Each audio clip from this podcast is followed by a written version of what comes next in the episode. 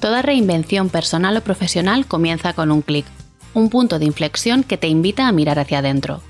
Soy Lourdes M. Delgado y mi intención es empoderarte a través del autoconocimiento. Cada semana compartiré herramientas que te ayuden a alcanzar una vida más plena. Si sientes que es el momento de conocerte más y mejor, estás en el lugar indicado. Arrancamos. Hola a todos, ¿qué tal? De corazón espero y deseo que estéis bien mi invitada de hoy cuenta que cuando terminó su carrera, sus másters y sus cosas de psicóloga se dio cuenta que tal y como estaba planteado el tema, el tema de la psicología clínica en concreto, mm, sintió que el asunto no iba mucho con ella y se dedicó a viajar por el mundo y a probar suerte en otros sectores. Estando en Suiza, cuenta que tuvo la suerte de que nadie la contratara y entonces se hizo esta pregunta que todos nos hacemos alguna vez en nuestra vida. ¿Qué quiero hacer yo con mi vida a partir de ahora? Esa pregunta le llevó a dedicarse a lo que hoy en día se dedica, a ser psicóloga del amor, a hablar de Mari Cármenes y Manolos, de tontos de ligo y de banderas rojas. Silvia, bienvenida y muchas gracias por acompañarnos hoy. Hola Lourdes, ¿qué tal? Estoy súper, súper contenta de estar en este podcast. Nos lo vamos a pasar mm, por lo menos divertido. Seguro. Pues Silvia, bienvenida a tú y tu historia y para las personas que todavía no te conocen, cuéntanos un poco quién eres, qué haces, cómo nos ayudas. Pues soy Silvia Job y me han denominado la psicóloga del amor porque me dedico puramente a temas amorosos, aunque luego en sesión sale lo que sale y se trata igual. Pero es un tema que siempre me ha apasionado desde chiquitita. Siempre he sido de las que ha tenido muchos novios, ha conocido a muchas personas, ha llorado mucho. Y eso es algo que al final pues te va calando y cuando me pregunté qué quería hacer no tenía ni idea de que se podía una especializar en esto en todos los procesos del amor, no solo en terapia de pareja, que terapia de pareja no hago, sino en terapia individual, pero centrada en los procesos que nos llevan pues a enamorarnos, a romper, a tener mil dudas y todas esas historias que nos pasan y acompañar a gente en esos procesos. Y cuando descubrí que, mira, eso se podía hacer, ¿por qué no? Me metí a ello, empecé con mi blog, que era como una especie de consultorio que sigue activo, mm, lo uso un poco menos ahora, pero ahí sigue. Y luego pues crecí con Instagram, eh, escribí el libro, etcétera, y así pues empezó mi andadura y me he dado cuenta de que eso es, vamos, lo mejor que me ha pasado en la vida, que no me contrataran para que yo tuviera que meterme ahí a pensar qué leches hago yo con mi vida y me saliera todo esto. Yo cuando te he escuchado explicar esto en alguna ocasión me he sentido identificada contigo en el sentido que yo siempre digo que que me despidieran hace dos años fue un regalo y que fue lo mejor que me podía pasar para atreverme a hacer aquello que yo sentía que estaba destinada a hacer. Em, tú has dicho ¿no? que empezaste escribiendo un blog, un consultorio, que ahora está como un poquito menos activo, pero que ahí sigue. Luego vino el libro, Mándalo a la mierda y después Psicoamor. Eh, por ponernos un poquito en contexto, ¿vale? Para las personas que aterrizan por primera vez eh, en este podcast y que todavía no te habían conocido, ¿quiénes son las Mari Cármenes, los Manolos y los tontos del higo de los que tú tanto hablas y te caracterizan? Pues mira, primero vamos a empezar diciendo que hablo normalmente en femenino, porque empecé hablando más en genérico, pero me di cuenta que un 95% de mis seguidoras y de mis eh, clientas y de mis suscriptoras son mujeres, y esto es así, los números están ahí. Con lo cual a mí me descuadraba mucho tener que hablar en neutro, porque no me dejaba ser natural, entonces decidí comunicarme en femenino, pero eso no significa que lo que yo digo vaya solo para mujeres, los hombres que tenemos ahí son maravillosos y lo entienden perfectamente y lo aplican igual. Entonces, partiendo de esta base, las Mari son todas las seguidoras, todas las personas que quieren apostar por una vida amorosa que les sume, eh, por una autoestima fuerte y que están dispuestas a poner el trabajo porque necesitamos trabajar en nosotras y nutrirnos y aprender de nuestros errores y todo eso. A mí no me vale que nos quedemos en la postura de víctima, de, ay, todo me pasa a mí, ¿por qué me pasa eso? No, es como, vale, vamos a analizar por qué te pasa, pero desde una perspectiva más proactiva, no desde quedarte llorando en el sofá. Entonces las Mari son todas estas personas, porque son personas que quieren meterse en el meollo de mm, autogestionarse, autocomprenderse y autoempoderarse. Entonces, los manolos o las manolis, estos son los pretendientes, ¿vale? Y cada vez que yo hablo pues, de situaciones y pongo ejemplos, pues el pretendiente es el manolo. Estás conociendo a un manolo y te hace esto, bla, bla, bla los tontos y las tontas de Vigo son todas las personas que ya nos han demostrado con sus palabras o con sus hechos que no nos van a dar lo que queremos en el amor. Y uso esta etiqueta porque es algo que mi padre siempre me decía cuando tenía yo mis líos amorosos y lo pasaba mal y me decía, ay, otro tonto de Vigo, por favor, Silvia, no aprendemos. y me hacía mucha gracia.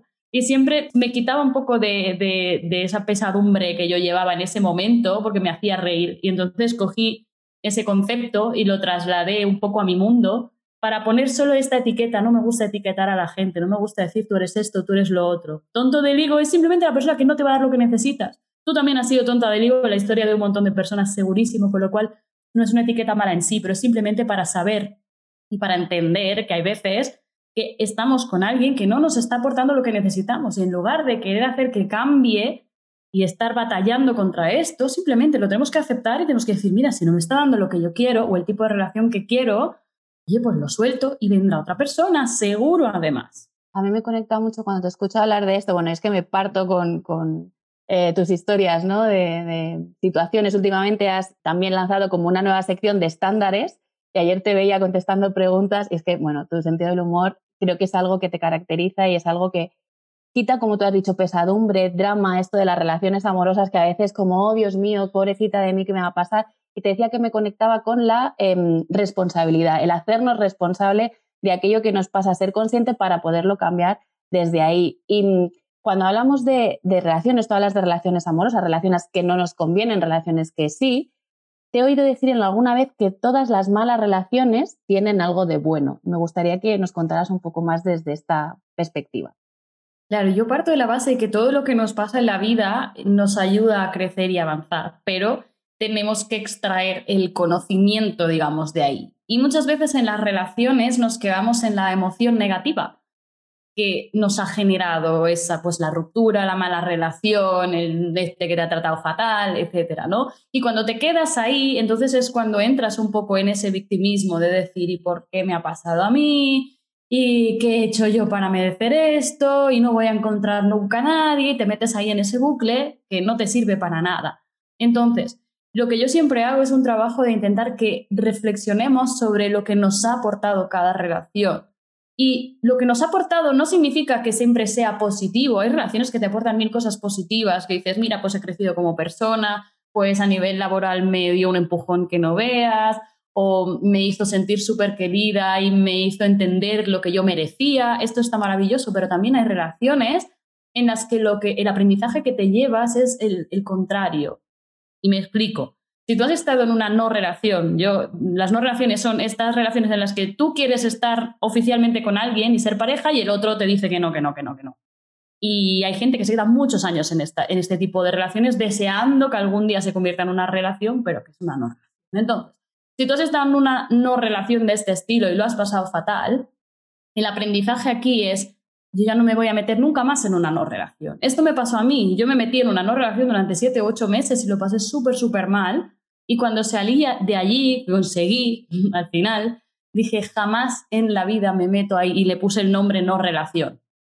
Y nunca más me metí ahí, porque dije, este es el aprendizaje que yo me llevo de ahí y es súper valioso y es lo que le cuento también a mis clientas, que hay relaciones o situaciones que te hacen muchísimo daño, pero que justo te marcan el baremo de lo que no quieres en tu vida y eso es primordial saberlo, porque entonces cuando alguien ya te ofrece algo remotamente parecido, dices, eh, Manolo, no, no, no, no, quieto parado, esto yo ya me lo he comido antes y no me ha sentado bien, así que chao y, que busque otra cosa porque a mí esto no me lo vas a dar. Es que, claro, vibro tanto con lo que estás diciendo porque yo después de salir de un matrimonio eh, con, con, malos tratos, después de 12 años, eh, psicológicos en mi caso, la gente me decía, bueno, pero eh, ¿de qué crees que te ha servido? ¿no? Porque yo decía, bueno, pues yo he aprendido, soy quien soy, no inmediatamente, hubo un proceso, soy quien soy gracias a lo que he vivido y he aprendido de ahí. Porque lo, lo que saco en claro, aparte de mis dos hijos maravillosos, es cómo no quiero que me quieran nunca más, cuáles son mis límites, ¿no? Ese baremo del que tú hablabas.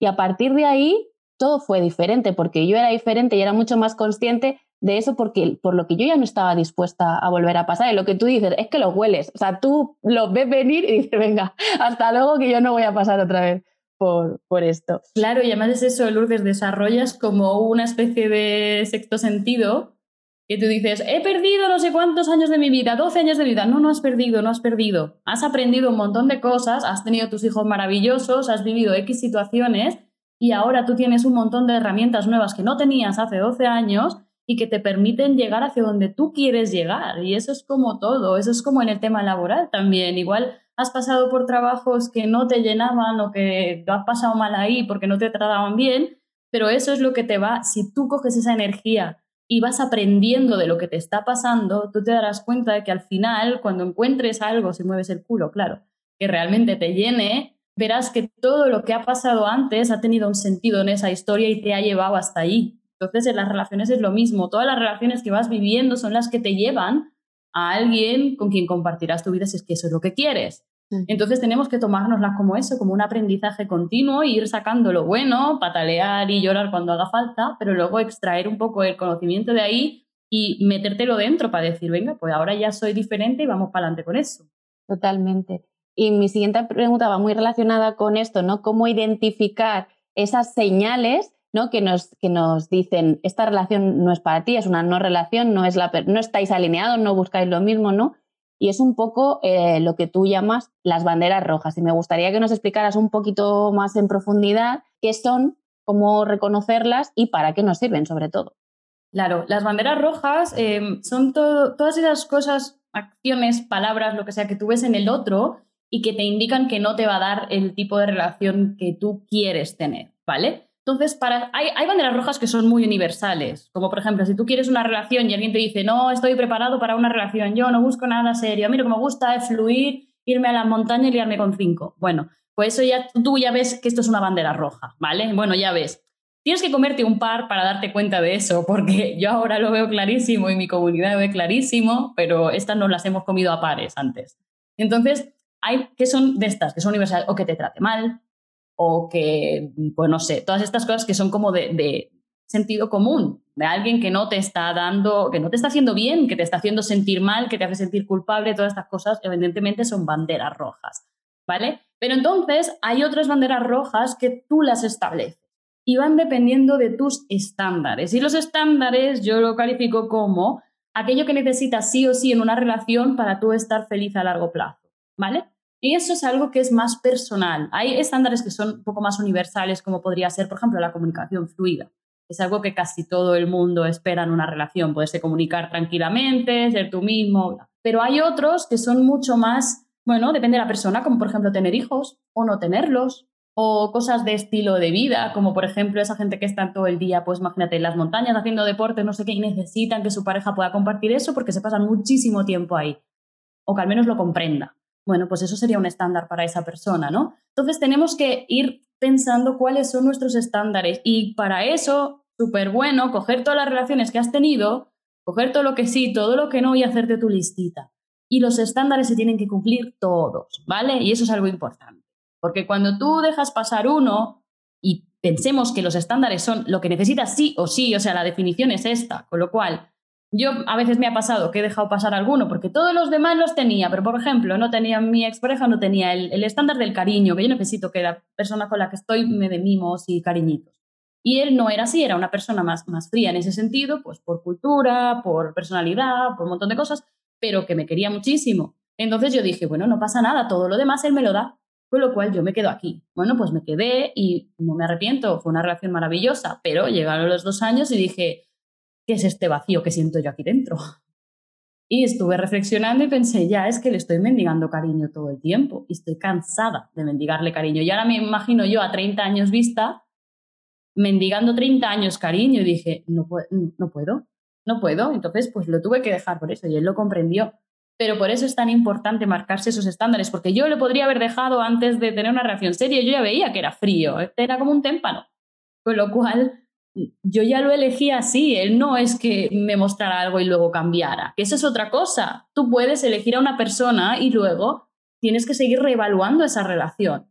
Porque puede que al principio cumpla todos tus estándares y no veas banderas rojas, pero que de repente empiece a desaparecer, a ausentarse, a hacer cosas que para ti pues no son las que te suman en tu vida y las que te permiten tener una relación feliz o que te empiece a tratar mal de repente, y eso es algo que antes no hacía, igual porque lo tenía ahí guardado y estaba luchando para no hacerlo y conquistarte, pues tú tienes que permitirte revisar esa relación. Que al principio no haya banderas rojas no significa que luego no puedan aparecer. Por eso tenemos que estar seguras de lo que queremos, ¿no? Y saber, vale, estos son mis estándares y se tienen que cumplir siempre. Y si no se cumplen, puedes tener una conversación con la persona y decir, mira, oye, esto es algo que yo necesito, ¿cómo lo ves? y el otro te puede decir si sí o si no. Pero el tema es que tener muy claro eso, porque cuando tenemos claro nuestros estándares, entonces las banderas rojas son muy fáciles de ver. Si yo estoy, por ejemplo, en la búsqueda de una pareja y yo quiero tener pareja y alguien me ofrece una relación de follamistad, pues esto no está cumpliendo con mi estándar de querer ir hacia una relación. Con lo cual, si ya es lo que me plantea de primeras, pues yo le diré, mira, no es lo que me interesa, chao. Y no me voy a quedar ahí a ver si se enamora, a ver qué pasa. No, porque luego, a que nos enamoramos somos nosotras, o, o nosotros, ¿eh? Hablo, ya sabéis, hablo en femenino, pero va para todo el mundo. Y luego, ¿qué pasa? Que tienes que salir de ahí, pero sales ya muchísimo más escaldado, porque tú pasaste por alto tu estándar y los estándares van a misa. Y eso es algo súper importante. Y cuando tú entiendes eso y lo aplicas, la vida mm, se convierte en algo mucho más sencillo. Porque no tienes que estar todo el rato haciéndote cábalas de cómo hago que él cambie esto y pagase esto, cómo hago para conquistar. Me decía una chica en Instagram el otro día, en plan, es que pasa un poco de mí, mis amigas me han dicho pues que yo pase más y así se da cuenta de que estoy pasando y a ver qué hace. Y le digo, ¿Tú qué quieres? ¿Tú quieres hacer juegos? Porque si quieres hacer juegos, vete al patio de la escuela. Pero si tú quieres una relación adulta, déjate de tonterías, dile lo que quieres y si el otro no está, que le den morcilla, sin problema, pero no pierdas el tiempo jugando a juegos absurdos. Porque estos juegos te sirven, sí, que un rato va a tener interés, es como, es como un ovillo de esos con un gato, ¿no? Que le pones el ovillo delante y el gato va loquísimo. Pero en el momento en que ya dejas de darle al ovillo, el gato dice, bueno, pues ya me aburrido, ya está. Entonces pasa lo mismo, por un rato puedes captar el interés de alguien, pero no es real, porque está reaccionando a algo que tú estás haciendo. Con lo cual esa reacción, pues muy bien, por el momento está bien, pero a largo plazo, ¿cómo se sostiene? Vas a estar todo el rato sacudiendo el ovillo, todo el rato, toda tu vida. Bueno, pues eso, que tenemos que mostrarnos cómo somos y encontrar personas que encajen de forma natural y no estar forzando y tener en cuenta lo que queremos y no comernos banderas rojas a puñados, que eso no sienta nunca bien. no, yo no. Siento que eso que se nos atraganta a veces un poco el palo de, de la bandera. Intuyo por dónde puede ir tu respuesta, pero has dicho antes, ¿no? Las banderas rojas son como muy de sentido común y luego hay una parte como más de interna de saber qué quieres tú y cuáles son tus estándares y, y eso que para ti es importante y se tiene que cumplir sí o sí. Pero si parece que está tan claro, ¿por qué nos cuesta tanto identificarlas y actuar cuando las identificamos? Primero de todo porque no tenemos claro lo que queremos en el sentido de que no nos ponemos ahí nuestra lista y yo recomiendo mucho hacer esa lista, porque en el momento en que alguien te super encante, te entre un flechazo y no sé qué, esa lista se te va a empezar a olvidar convenientemente. Y si la tienes escrita, bueno, al menos está ahí. Entonces lo que nos pasa es que nos montamos unas fantasías de caballo y en esa fantasía nosotros decimos, bueno, esta persona parece que tiene las cualidades de puta madre, me encanta, parece que tenemos química. Entonces yo me monto mi fantasía de que nos vamos a conocer, va a ir genial, me va a pedir no sé cuánto, vamos a empezar una relación, bla. Y eso es lo que nos da más fuerza y lo que hace que nos perdamos las banderas rojas. Porque si tú estás todo el día soñando con tu fantasía, que está en los mundos de Yuppie, tú no ves lo que te estás comiendo. ¿Sabes? Como si vas en el coche y en lugar de mirar la carretera, estás mirando para el lado porque hay un paisaje muy bonito. Como bien, vas a disfrutar el paisaje hasta que te pegues una hostia porque no ves lo que está pasando delante de ti. Entonces, esta es un poco la metáfora, ¿no? Que tú tienes que prestar atención a lo que está pasando y disfrutar del trayecto, pero siendo consciente de lo que quieres y de lo que la otra persona te está mostrando, porque lo que tendemos a hacer es eh, cogemos la realidad que nos está dando y la intentamos encajar en nuestra fantasía. Y todo lo que no encaja lo vamos justificando. Bueno, tiene mucho trabajo y por eso no está quedando tanto conmigo. Bueno, como que es menos cariñoso, pero ya me dijo que estaba en un momento personal un poco complicado con sus hijos y tal. Y empezamos a hacer este tipo de justificaciones, que a veces también nos ayuda el otro porque nos las da. Y entonces decimos, bueno, pues vamos a buscar la forma de retorcer la realidad para que encaje en mi fantasía y yo puedas seguir soñando con esto, con esa persona. Entonces, mi recomendación que es, ten una fantasía, pero no le pongas cara.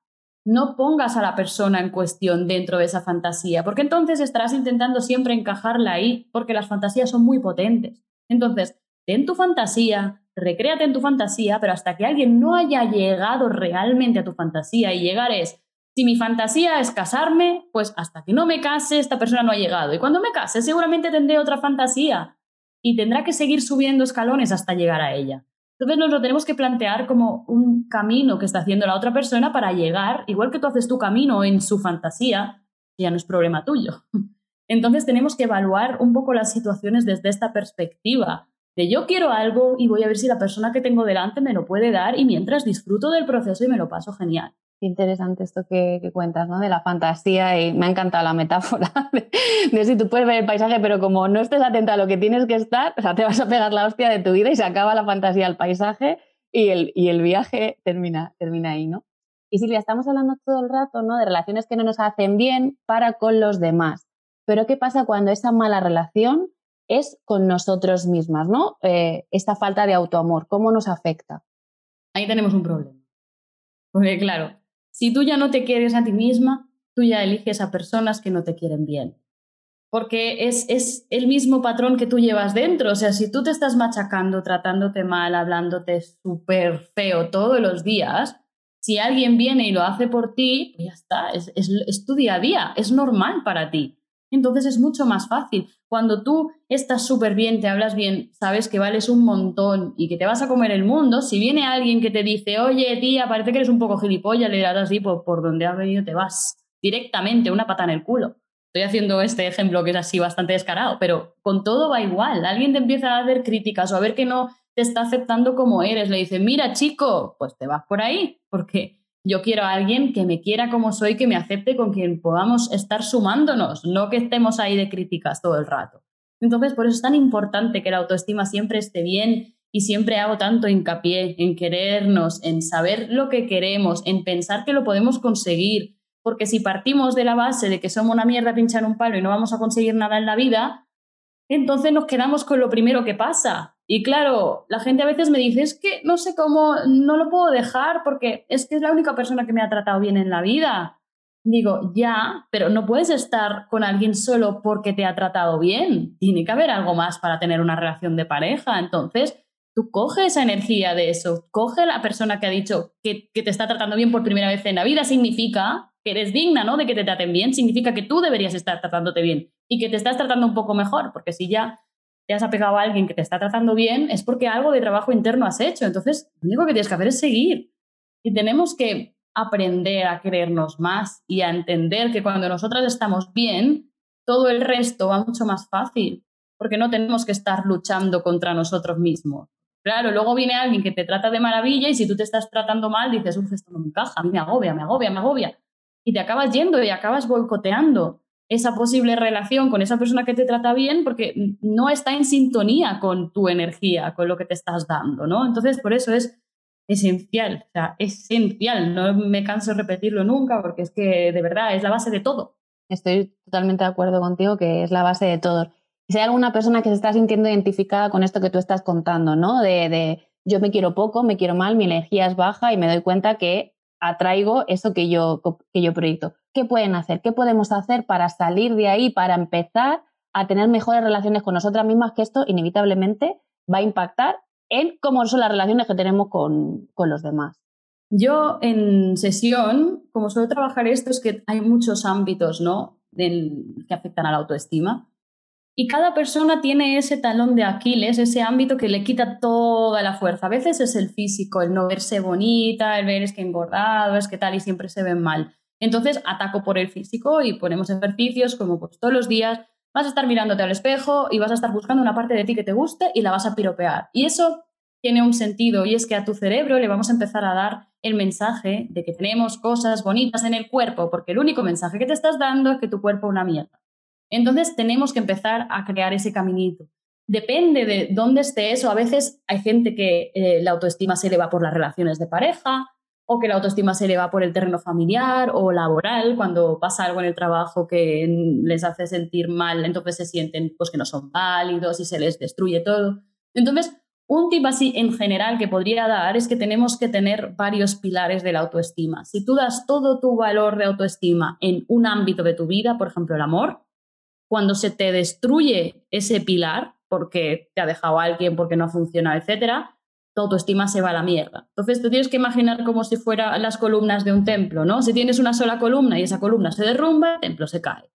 Pero si tú vas formando más columnas y empiezas a hacer, pues, venga, vamos a pasar más tiempo con mis amigos, o vamos a cuidar un poco a la familia, o voy a mandarle un mensaje bonito a esta persona y así estoy como haciendo que nuestra amistad florezca, voy a dedicar más tiempo a las cosas que me gustan, a mi ocio, mm, voy a poner energía en el trabajo. O sea, tú tienes que ver dónde están tus columnas y cuáles están mejor y peor. Y las que estén peor, empieza a reconstruirlas, porque cuando alguna de esas caiga, no será la principal y la única importante, sino que tendrás todo el resto de columnas que te van a sujetar. Y eso es súper primordial, sobre todo en el tema del amor, en las rupturas, ¿no?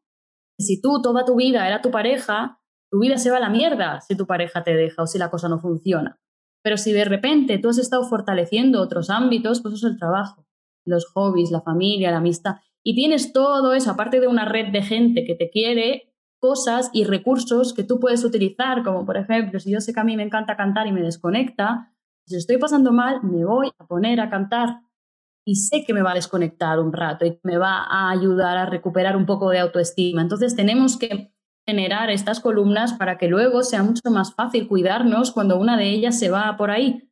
Entonces este es un tip así más general, por si no sabes exactamente dónde está tu talón de Aquiles. Tío, es que yo siento que esto deberían de enseñarlo en el cole. ¿Sabes lo que te quiero decir? Creo que esto es básico y fundamental porque yo me encuentro muchas veces en situación, y seguro que a ti también te pasa, que es que no sabemos lo que nos gusta, no sabemos eh, quiénes somos, no sabemos cómo, son, cómo se construyen ni cómo están esos pilares del templo de los que, de los que tú estás hablando. Sí, total, es que eso es, ese es uno de mis grandes sueños, poder llegar al colegio y que se establezca una asignatura que sea educación emocional y que se hable de todo esto y de, y de relaciones sanas y de cómo establecerlas y de las banderas rojas y lo que no tendrías que aguantar, porque todo eso empieza también en la adolescencia y evidentemente en lo que ves en tu casa, etcétera, pero si en tu casa tienes un mal modelo, pero luego puedes trabajar eso en otro lado, como en el instituto, pues oye, ya te están dando herramientas que son importantes para la vida, con lo cual eso es que es algo súper fundamental, pero nunca es tarde para aprender nada de esto. Tú puedes empezar a los 60 años a trabajar tu educación emocional, a conocerte, a saber qué quieres y a cambiar tu vida. Es que hasta que no te mueras no será tarde para nada de esto. Igual que para encontrar pareja, jamás es tarde, nunca. No hay últimos trenes. No, no, siempre pasa otro. Siempre pasa otro. Espérate, vete a dormir y luego a las 7 de la mañana a las 6 ya viene el siguiente, no te preocupes. Tal cual, tal cual. Se nos está acabando un poco el tiempo y, a mí me gustaría que nos hablaras un poco también del libro. Y tú has contado en alguna ocasión que el libro Mándalo a la mierda nace un poco para dar respuesta a todas esas personas que te escribían contándote pues, sus historias y sus movidas amorosas y a las que tú con un simple mail no podías eh, responderles ni solucionarles la vida, ¿no? Entonces, cómo tu libro, Mándalo a la mierda, puede ayudarnos a que dejemos de comernos el coco y empecemos a comernos el mundo. Pues mira, es justo ese mi objetivo con este libro, porque me escribe tanta gente todos los días que era como necesito encontrar la forma de enseñar todo esto, que la gente lo pueda interiorizar, que pueda hacer ejercicios, que lo pueda trabajar.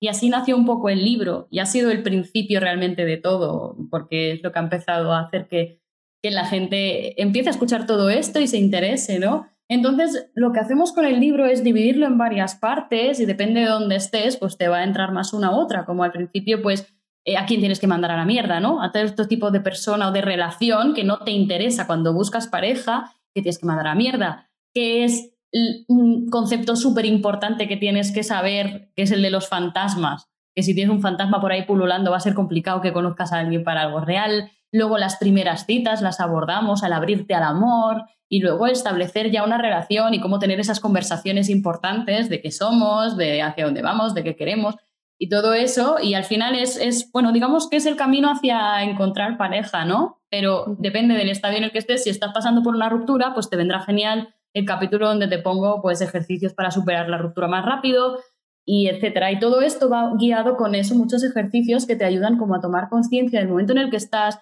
de tus barreras, de, de que estás cojeando y te da un poco de herramientas para que pruebes cosas diferentes y para que entiendas cómo funciona todo esto. Porque claro, eh, si algo he hecho llevo ya años es, enfocada en todo esto, obsesionada con todos estos procesos, entonces todo lo que yo voy aprendiendo lo voy plasmando y cada uno tiene que quedarse con lo que le resuene, evidentemente, no va a misa pero así te hace un poco entender cómo funcionan las cosas y cómo hacerlo tú para ser la protagonista en tu vida y no dejar que los demás tengan tu mando a distancia emocional y estén todo el rato cambiando el canal y te estén haciendo pasar pues muy mal mm, un momento de tu vida porque no te interesa eso, ese tipo de relación no te interesa, pero a veces nos cuesta porque tenemos miedo. Entonces también el libro es un poco eh, pues el darte ese toque optimista y positivo y de humor para que entiendas que vas a conseguir lo que te dé la gana. Pero que cuando empieces a creerlo es cuando tú vas a poder soltar. Porque es muy difícil soltar a alguien que no te hace bien si tú crees que esta es la única persona en el mundo que te va a querer. Entonces, pues se hace un mundo. Pero cuando tú entiendes que no, ahí es donde dice, bueno, pues venga, ahí te quedas, Manolo, hijo, vete por ahí y ya encontraremos a otro que me dé algo mejor para mí. que me dé algo que yo merezco, quiero y, necesito. Claro. Em, y Silvia, cuéntanos un poco dónde te pueden encontrar. Hablábamos al principio, ¿no? Que pasamos del blog al libro y luego a psicoamor. Cuéntanos un poquito qué es esto de psicoamor, cuáles son las diferentes maneras de trabajar contigo y sobre todo dónde te pueden encontrar. Pues mira, Psicoamor es mi comunidad privada y lo tenéis dentro de mi web silviayo.com. Y ahí tengo tres niveles diferentes en los que al final pues estoy aportando todas estas cosas de una forma como más intensa para que tú trabajes lo que tengas que trabajar. Entonces, en el nivel básico, que son 10 eurillos, eh, pues tenemos los episodios que son consultas que me hace la gente y que yo respondo en formato audio, como si fuera un podcast.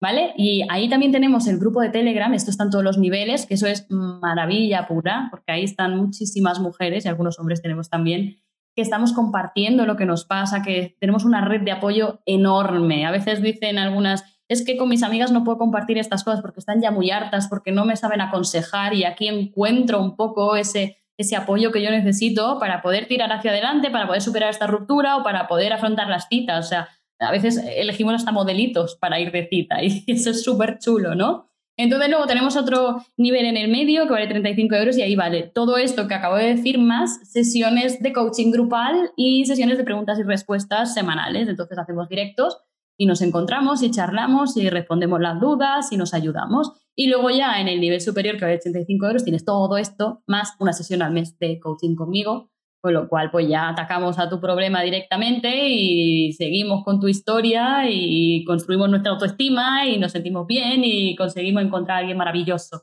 para que te acompañe si es lo que tú quieres, si no, pues a ti misma. Qué bueno, pues Jolín, yo te haría mil preguntas más, pero lo dejamos para otra ocasión. Te agradezco infinito eh, que hayamos pasado este ratito juntas, esta charla, todo lo que has, has aportado, lo que has sumado. Estoy segura que eh, quien haya al otro lado algún clic interno ha podido hacer, porque yo los he hecho mientras te estaba escuchando y te dejo, si quieres, el micro para que te despidas de nuestras oyentas. En su mayoría son mujeres también, por eso yo también hablo en femenino. Pues mira, estoy súper contenta de estar aquí, de poder aportar. Si algún día quieres, mm, seguimos con la charla, que este tema da para millones de podcasts.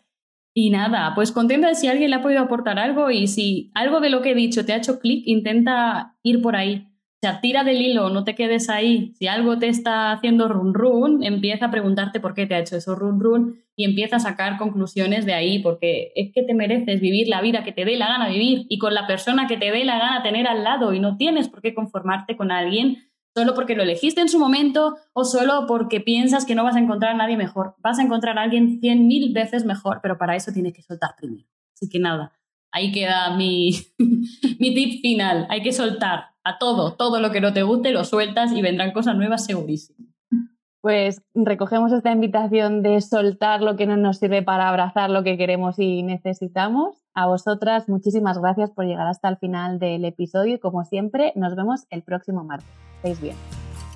Si te ha gustado este episodio, no olvides suscribirte, dejarme 5 estrellas, compartirlo o enviarme un mensaje directo. También puedes unirte a la tribu que estoy creando en Telegram. Escríbeme y te lo cuento.